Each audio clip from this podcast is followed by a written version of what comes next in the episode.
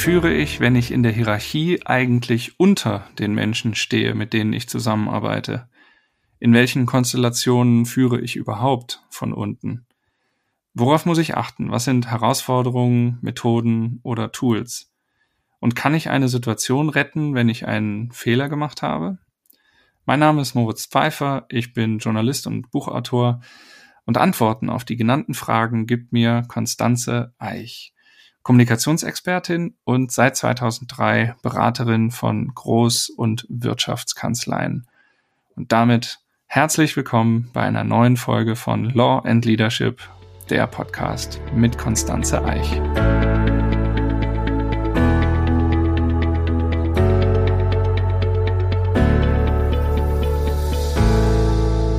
Hallo Konstanze. Jetzt könnte man ja sagen, Führung von unten, völliger Unfug. Es gibt keine Situation, in der man führt, in der man in der Hierarchie quasi unter den Leuten steht, mit denen man zusammenarbeitet. In welchen Situationen ist das aber genau doch der Fall? Hallo, lieber Moritz. Ja, äh, man könnte das vermuten, insbesondere dann, wenn wir natürlich hierarchisch denken. Das führt man natürlich von oben, ähm, Order, die Mufti, wie man so schön sagt.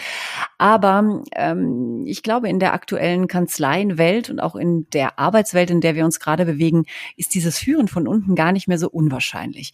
Ich möchte sogar noch einen Schritt weitergehen, denn wir wollen ja Führung von unten, weil wir als Führungskräfte, als Partnerinnen und Partner der Kanzleien uns ja wünschen, dass die Menschen, mit denen wir zusammenarbeiten, mehr Verantwortung übernehmen. Das heißt, dass Führung geteilt wird, dass die Leute Lust auch haben auf Führung. Und ähm, ich hatte das auch schon in anderen Folgen immer mal wieder betont, dass ja so kleine Führungsaufgaben durchaus verteilt werden sollen. Auch am liebsten schon von ganz äh, zu Beginn sozusagen der Karriere. Je früher ich in Berührung bin mit Führung und auch mit verantwortungsvollen Aufgaben und diesen nachkomme, desto besser ist es. Also das vielleicht so mal als Grundstimmung zu diesem Thema. Äh, interessant ist es jetzt natürlich mal zu gucken, in welchen Situationen mhm. führe ich tatsächlich von unten. Und das Einfachste ist letztlich das, was ich gerade schon gesagt habe. Das ist dieses, ich kriege den Hut auf zur Organisation von etwas ja, oder den Hut auf, um eine bestimmte Rolle in der Kanzlei zu übernehmen. Zum Beispiel, ich bin ab sofort die äh, ja, Beauftragte für die Referendarinnen und Referendare. Oder ich soll unsere teaminterne Weihnachtsfeier organisieren, also ein Projekthut. Das kann ich ja auch tun, wenn ich ein ganz junger oder eine ganz junge Mitarbeiterin bin. Und ähm, da ist es spannend eben zu sehen, wie fülle ich diese Rolle aus. Weil ich führe oder ich muss Entscheidungen vorbereiten, ich muss bestimmte Verhaltensweisen an den Tag legen, damit die Leute mich auch erstmal wahrnehmen in der Rolle, dass ich jetzt diesen Hut aufhabe und mich in dieser Führungsrolle auch akzeptieren und tolerieren. Dann, wenn ich mal woanders hinspringe, nämlich in die Mandatsarbeit, muss man ja im Grunde sofort sagen, dass in dem Moment, wenn ich als Berater, als Beraterin meinen Mandanten oder meine Mandantin anrufe, dann bin ich in der Führung weil ich ja dem anderen zeigen muss, dass ich äh, weiß, wo es lang geht und äh, weil ich auch meine Kompetenz und die Arbeitsergebnisse, die ich erarbeitet habe, auch ein Stück weit selbstbewusst vortragen muss und ähm, den Weg bereite oder das Ziel des Mandanten verfolge. Und das sind alles so Momente, wo eigentlich Führung auch stattfindet, wo wir uns vielleicht noch gar nicht so richtig in der Führung fühlen. Also gerade wenn ich junger Anwalt oder junge Anwältin bin. Aber es gibt natürlich zahlreiche andere Themen äh, oder Bereiche, äh, wo Führung von unten stattfindet. Ich habe jetzt jüngst äh, wieder ein ganz tolles Beispiel erlebt. Da hat eine junge Anwältin vor der Partnerschaft referiert und äh, hat eine ganz großartige, tolle Idee platziert, auch zur Weiterentwicklung der Kanzlei. Und das ist natürlich auch ein Beispiel par excellence. Das zeigt, dass wir hier natürlich Führung übernehmen, aber natürlich im Rahmen der hierarchischen Konstellation oder im, im Rahmen auch der Regeln der hierarchischen Konstellation. Ist es vielleicht schon ein Schlüssel, dass man auch bei der Führung von unten immer signalisieren muss, ich erkenne die Hierarchien an, ich weiß schon, du bist jetzt zum Beispiel der Chef oder du bist der Kunde und ich bin in einem entweder Angestelltenverhältnis oder in einem Dienstleistungsverhältnis stehe ich zu dir, aber ich brauche jetzt zum Beispiel von dir das und das, um weitermachen zu können. Und da muss ich eben führen oder in der Projektverantwortung, ich, ich äh, brauche die Zusammenarbeit und führe und fordere die auch ein, aber ich erkenne die Hierarchie, ich bin mir der Hierarchie bewusst und ich erkenne sie auch an. Muss ich das immer zeigen? Unbedingt. Mhm. Unbedingt. Ich glaube, das Übergehen von Hierarchien ist immer ähm, die Sollbruchstelle. Das heißt, wenn ich nicht anerkenne und auch nicht verstehe oder wahrnehme, in welchem, auf welchem hierarchischen Spielfeld ich mich bewege, dann kann Führung auch nicht gut funktionieren. Denn äh, dann haben wir die Befindlichkeitsstörungen, die auftreten. Ne? Also das heißt, wenn jemand junger, dynamischer Anwalt oder junge, dynamische Anwältin da auf die Bühne tritt und dann den Partnern mal so richtig Bescheid sagt, wo es lang geht und dass sie bisher so alles irgendwie falsch gemacht haben. Das kommt einfach nicht gut an. Und dann mag das Thema noch so toll sein, dann haben wir es eigentlich vergeigt, wenn ich das mal so sagen darf. Also muss ich sehr politisch agieren. Ich muss genau überlegen, wie ich diese Themen, die ich als Veränderungsthemen zum Beispiel platzieren möchte, wie ich die transportiere, so dass sich niemand auf den Fuß getreten fühlt. Aber, und das ist eben die große Kunst, dass ich mich gleichsam auch nicht hinter dem Thema verstecke. Also sprich, ich muss natürlich in der Rolle als Ideengeber auch in Erscheinung treten. Ich muss diese Führungsidee oder diese Führungsrolle selbstbewusst wahrnehmen, weil das andere will man ja auch nicht sehen. Ja? Jemand, der dann mimimi irgendwo steht und irgendwas sagt, dann ist das auch wie Schall und Rauch und äh, hinterlässt keine, keine Wirkung. Also das ist so eine Gratwanderung, wo man mit ganz großem Fingerspitzengefühl diese Führungsrolle ausfüllt. Und natürlich muss man da rhetorisch das eine oder andere beachten, damit man eben nicht in die Fettnäpfchen hineintritt. Beim Mandanten ist es genau das Gleiche. Ja, da muss ich eben auch schauen, ich bin der Dienstleister. Natürlich stehe ich immer ein bisschen unter der, der Funktion oder Position meines Ansprechpartners, aber ich muss dem ja den Weg zeigen. Ich muss Guidance geben. Ich muss ein Geländer mitgeben. Und wenn dieses Geländer für den Mandanten eben nicht stabil wahrgenommen wird, dann nimmt er mich auch nicht ernst. Und dann bin ich eben auch nicht die Beraterpersönlichkeit, die sogenannte Go-to-Person, wie man ja immer so schön sagt, ähm, die er anruft, wenn irgendwas im Argen liegt. Du hast gerade schon den Begriff Rhetorik gesagt. Ist es vor allen Dingen auch eine Frage der Tonalität, die ich anschlage? Vielleicht auch des Verhaltens, Etikette, Benimmregeln? Muss ich auf, muss ich auf alles achten wahrscheinlich, oder? Ja, unbedingt. Benimmregeln, damit fängt schon mal an. Also sich zum Beispiel höflich zu bedanken, dass man die Gelegenheit bekommt, in einer Partnerversammlung zu sprechen oder natürlich dem, dem Mandanten zum Beispiel in der Besprechung auch immer zu zeigen, dass äh, es um seine Themen und seine Ziele geht und dass man sozusagen im Windschatten auch unterwegs ist. Also ich glaube, das ist mal so eine gewisse Grundhaltung, mit der man da auch agiert. Aber äh, wenn wir jetzt mal die andere Situation uns anschauen, ne, die den Hut aufzuhaben für Referendarinnen und Referendare, da muss ich ja für die absolut in Führung sein. Nur wenn ich nach oben reporte und erzählen, was ich da leiste oder wie die Arbeit vorangeht in der Führungsaufgabe und vielleicht auch Veränderungen nach oben durchbringen muss, vielleicht auch kritische Themen transportieren muss, dann muss ich eben die Hierarchie auch wieder berücksichtigen. Aber äh, rhetorisch würde ich mich auch immer an eine, eine Sache halten.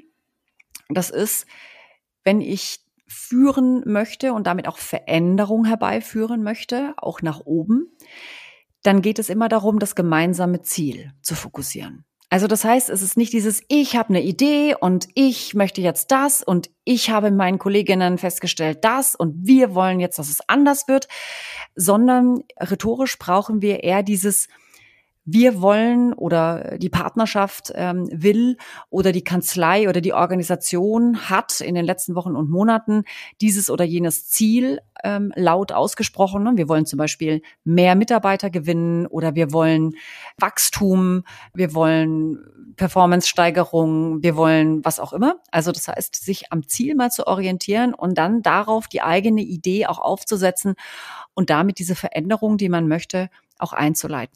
Also die gemeinsame Zielsetzung ist, glaube ich, die Grundvoraussetzung für eine gute Rhetorik und damit eine gute Redestrategie, äh, die dann auch eher Common Sense ist, beziehungsweise äh, zeigt, dass man eben dass man da jetzt nicht so die, den Zwergenaufstand vorhat. Ich glaube, mhm. das ist, das ist auch äh, wichtig, das so zu denken. Dann ist, glaube ich, auch nochmal wichtig, dass man einfach auch angenehm im Umgang ist. Und es gibt sicherlich auch noch ein paar, ein paar andere Dinge. Zum Beispiel, wir organisieren die Weihnachtsfeier oder eine Mitarbeiter- oder eine Mandantenveranstaltung, ist ja ganz egal, um was es geht, aber ich habe auf jeden Fall den Hut auf. Dann ist es ja trotzdem so, dass ich mir das Commitment auch der Partner einholen muss bei manchen Themen oder zumindest eine gewisse Klarheit schaffe, was da jetzt auch passiert. Und wenn die dann nicht dahinter stehen, dann funktioniert ja alles nicht. Also muss ich eine gewisse Beteiligung auch immer suggerieren.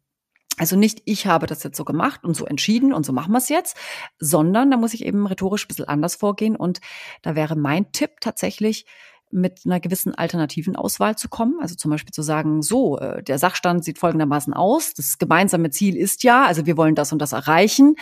Ähm, ich äh, habe zwei Varianten für Sie vorbereitet, wie wir dieses Ziel erreichen können. Variante, Variante eins ist das und das, kostet uns jenes und soll das und das und das bewirken. Variante zwei hat folgende Abweichung, ähm, setzt auf das Thema XY und kostet das und das welche dieser beiden Alternativen sollen wir weiter verfolgen? Also das heißt, um da einfach so das Einverständnis sich abzuholen. Gibt man da auch eine ganz klare Oder aber man kann Empfehlung? sogar noch eine ja, ähm, ich würde die, die Empfehlung aussprechen. Also das wäre sozusagen jetzt der nächste Schritt. Also sagen, ich persönlich rate zu, lalala und tralala. Damit mache ich, untermauere ich auch gewissermaßen meine, meine Kompetenz. Mhm.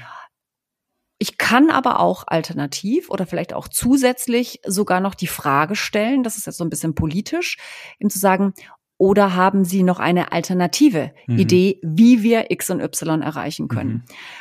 Und das ist immer ganz lustig, wenn ich das mal so sagen darf. Äh, wenn man diese Technik anwendet, dann ist es ganz oft so, dass gerade sehr beschäftigte Führungskräfte sich natürlich meine Vorschläge angehört haben, vielleicht sogar zur Kenntnis genommen haben, wo meine Empfehlung hingeht. Aber wenn sie dann gefragt werden, was sie selber vorschlagen oder ob sie einen eigenen Vorschlag haben, dann kommt ganz oft ähm, entweder was Hybrides raus, äh, was sie gerade schon gehört haben, oder sie wiederholen nochmal irgendwie ein Thema, was sie gerade gehört haben.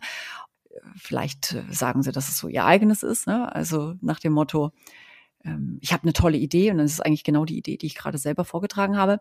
Da darf man sich dann nicht anmerken lassen, dass es doch die, genau die Idee Mhm. war, die man gerade präsentiert hat, sondern eben zu sagen, alles klar, gute Idee. Ich denke, das unterstützt genau das, was wir vorbereitet haben und, und wir werden genau diesen Weg einschlagen.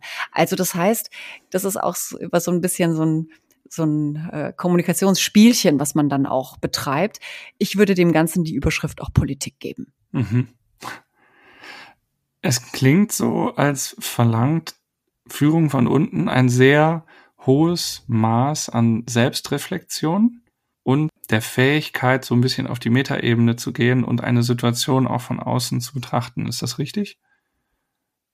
Ja, Selbstreflexion ist sowieso gut und wichtig. Mm, Das eigene Verhalten, die eigene Sprechweise zu kennen und vielleicht auch die Wirkung derselben zu kennen. Äh, Gerade wenn man äh, nach oben in Anführungszeichen auch kommuniziert, wichtige Momente hat, also innerhalb der Organisation, ist, glaube ich, der Ton wirklich entscheidend, Mhm. ähm, damit man nicht zu pushy oder übergriffig womöglich auch wahrgenommen wird. Die Frage ist natürlich immer, wie finde ich das heraus? Also sprich, woher weiß ich, ob ich angemessen kommuniziere? Und ich glaube, dass überhaupt die Begrifflichkeit der Angemessenheit ist ja in der Rhetorik eine ganz zentrale ähm, ja, Überlegung. Wir nennen das Aptum, also wirklich ähm, ein Be eine Begrifflichkeit, die ja auch in der Systematik der Rhetorik ganz tief verankert ist. Und dieses Angemessensein, das ist auch etwas, was ich von außen immer mal wieder äh, ja justiert bekommen muss. Also sprich, jemand muss mir auch mal sagen, ähm, ob ich jetzt angemessen war oder nicht. Und da haben wir natürlich wieder ein Problem. Denn ganz oft äh, habe ich gar kein Feedback, ob das angemessen war, ja oder nein, weil man diese Dinge auch gerne wegschweigt. ne? Also dieses klassische Beispiel, ich glaube, ich hatte das in einer Folge auch schon mal erwähnt, ne, dass eine junge Associate ihrem Partner schreibt, Mensch, hallo Peter, bitte sei so lieb und schick mir doch noch mal das und das und das, wo man sich denkt so, hm, eigentlich kein Problem. Aber äh, in diesem Wortlaut steckt natürlich was Übergriffiges. Ne? Ich greife demjenigen in seiner Hierarchie vor, weil normalerweise sagt der Ober dem Unter, bitte sei so lieb und gib mir mal oder schick mir mal. Also solche Momente, die finden statt. Und eigentlich lerne ich nur, indem mir jemand anderes spiegelt, dass es nicht angemessen war. Jetzt ist es so, dass wir dieses Momentum leider nicht so häufig haben, dass uns das jemand sagt. Also muss man sich vielleicht das auch aktiv einholen. Oder wenn ich unsicher bin, oder vielleicht auch gemerkt habe, dass ich mich gerade im Ton vergriffen habe, auch den Mut zu haben, das aktiv anzusprechen mhm. ähm, und diesen Gedankengang, der ja bei den Zuhörerinnen und Zuhörern sofort einsetzt, so dieses, oh, was ist denn das? Was bildeten die sich hier eigentlich ein? Oder oh, ganz schön tough, ja? Oder mh, äh, was haben wir denn hier für, ein, äh, für eine Revoluzerin oder so? Also da gibt's ja sofort irgendwie Bemerkungen, die man sich selbst so macht beim Zuhören.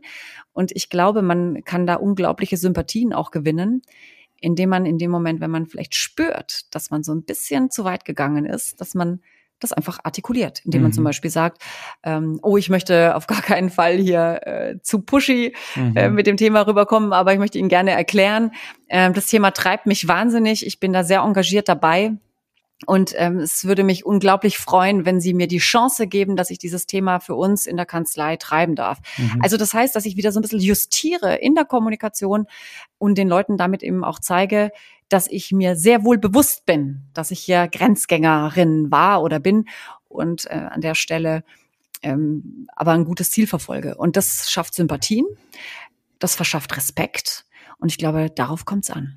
Aber das ist ja schon ein Spannungsfeld. Ähm, da würde ich gerne noch mal ein bisschen einhaken. Und zwar, was mache ich denn, wenn ich auf etwas angewiesen bin? Ich brauche etwas, um weiterarbeiten zu können, egal ob das in einem Projekt von einem Kollegen ist oder ob das in einem Mandat äh, eine Entscheidung ist vom Kunden oder irgendwas.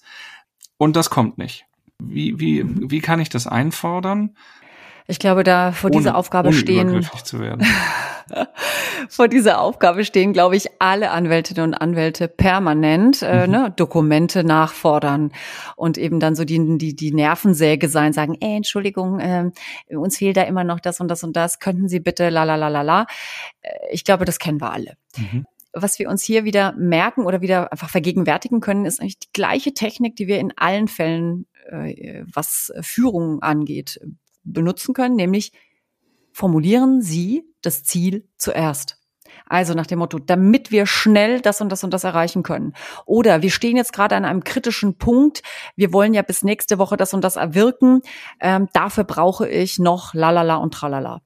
Also das heißt, immer dem anderen klar zu machen, es geht hier auf ein Ziel zu. Mhm. Und das Ziel ist im Vordergrund. Nicht, ich will jetzt was ähm, und ich brauche das jetzt unbedingt. Das ist nicht das, was im Vordergrund stehen darf. Und das ist ein was total Simples, was aber die Kommunikation sofort ja, konstruktiver macht, annehmbarer macht und eben nicht übergriffig wirken lässt. Wo man aber wahrscheinlich schon auch aufpassen muss, weil wenn in dem Moment, in dem ich formuliere, wenn ich das jetzt nicht kriege, kann ich nicht weiterarbeiten. Das ist ja wahrscheinlich das, was einem auf der Zunge liegt und was ja auch der Grundkonflikt ist. Aber wenn man das sagt, ist es ja wahrscheinlich eher kontraproduktiv, oder? Ja, es kommt drauf an. Also ich glaube, wir sind ja auch dafür beauftragt, dass wir die Risiken von bestimmten Dingen äh, analysieren und offenlegen. Aber wir müssen natürlich gucken, was, was ist denn die Message? Ist die Message, ähm, wenn ich etwas nicht kriege, dann passiert etwas Gravierendes, das ist eine Drohung. Mhm. Das funktioniert meines Erachtens nicht, weil dann äh, bin ich sozusagen in Konfrontation mit meiner Mandantin oder meinem Gesprächspartner oder wem auch immer. Wenn ich aber die Zielsetzung in den Vordergrund stelle und sage, wir wollen äh, bis nächste Woche ja das und das und das erreichen oder jetzt ist ein, ähm, eine ganz wichtige Phase oder wir treten in eine wichtige Phase ein, um ihr Ziel XYZ zu erreichen, Dazu benötige ich äh, dringend noch die Unterlagen X und Y, damit wir das und das und das bewerkstelligen können. Punkt. Und dann äh, kann man vielleicht auch in einem, in einem Satz auch nochmal sagen, Sollten Sie diese Unterlagen äh, nicht bis zum Datum XY bereitstellen können, bitte informieren Sie mich rechtzeitig, denn diese, äh, das Fehlen dieser Dokumente kann sich auf den Erfolg unserer mhm. Arbeit oder unserer, äh, des Ergebnisses in irgendeiner Form auswirken. Also das heißt, dann bin nicht ich der Bösewicht, der da jetzt die Drohung ausspricht, sondern wir lenken das auf die Sache. Mhm. Wir orientieren das an einem Ziel und die Verantwortlichkeit der jeweiligen Akteure, also meine Verantwortlichkeit habe ich deutlich gemacht und aber auch die des anderen, damit wir beide das Richtige erreichen können. Und ich denke, diese Art von Führung von unten, wenn man das so bezeichnen möchte, kann man in jedem Fall anwenden, ohne dabei übergriffig zu werden kann es sein, dass es auch besser ist, zielführender anzurufen, das direkte Gespräch zu suchen, direkt zu sprechen, statt eine E-Mail zu schreiben? Also ist das auch eine Methode, Führung von unten vielleicht lieber häufiger noch, noch mal auf der Tonschiene als, als äh, die schnell geschriebene E-Mail, wo man dann ja auch wieder war, äh, wartet? Ha. Das ist natürlich ein sehr, sehr, sehr guter Punkt. Wir alle sind so ein bisschen sozialisiert in der E-Mail und ähm, natürlich kommt es immer drauf an, ob ich auch anrufen kann überhaupt.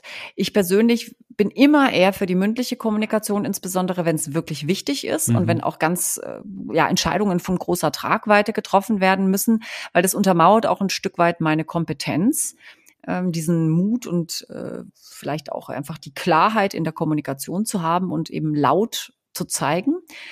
E-Mail, überhaupt Text ist extrem interpretationsanfällig und ähm, ja, ist halt einfach so die Sachbearbeiterkommunikation, möchte ich es jetzt mal nennen. Und da muss man natürlich immer gucken, kann ich meinen Zielperson anrufen wirklich? Also geht es oder also erreiche ich den mhm. überhaupt oder die? Das ist einfach ein großes Fragezeichen, weil oft sind das viel beschäftigte Leute und es ist wahnsinnig schwierig, überhaupt in Kontakt mit denen zu gehen da würde ich dann immer sagen, wenn sich der Kontakt ergibt, dann muss ich wirklich in diesen wenigen Minuten, da muss wirklich alles transportiert werden, was in irgendeiner Form äh, jetzt meiner Führungsrolle zugutekommt. Einfach, dass klar ist, ne? man schon ein bisschen komprimiert kommuniziert. Aber oft ist die Realität halt doch die, dass wir mehr über die E-Mail äh, kommunizieren müssen, weil wir gar keine andere Chance haben, das Gilt zu tun. Dann, je prägnanter, kürzer, knapper, desto besser? Ja klar, ergebnisorientiert kommunizieren. Also das heißt nie in epischer Breite irgendwelche ja, Status quo und äh, wie sind wir da hingekommen und was brauchen wir jetzt äh, adressieren, sondern immer im klassischen Management Summary. Ähm, ich würde gar nicht nur sagen, das ist Leadership, sondern ich würde sagen, das ist mal per se Dienstleistungsorientierung. Hm. Ich habe noch eine Sache, die mir noch eingefallen ist, wo es, glaube ich, wahnsinnig spannend ist, auch noch mal zu sehen, wie Führung von unten funktioniert. Denn wir haben eine, ein Beispiel gar nicht betrachtet, wo man vielleicht auch gar nicht so unbedingt denkt, dass es Führung von unten ist. Ich denke nämlich jetzt gerade an die vielen Teilzeitkräfte, die wir haben, die ja ein Stück weit auch immer in der Not sind, einfach äh, die Bremse reinzuhauen, weil sie eben gehen müssen oder weil bestimmte, ich sage jetzt mal, Arbeitsprozesse in einer bestimmten Zeit stattfinden müssen. Und in diesem Zusammenhang ist es, glaube ich, auch nochmal ganz spannend, über Führung von unten nachzudenken.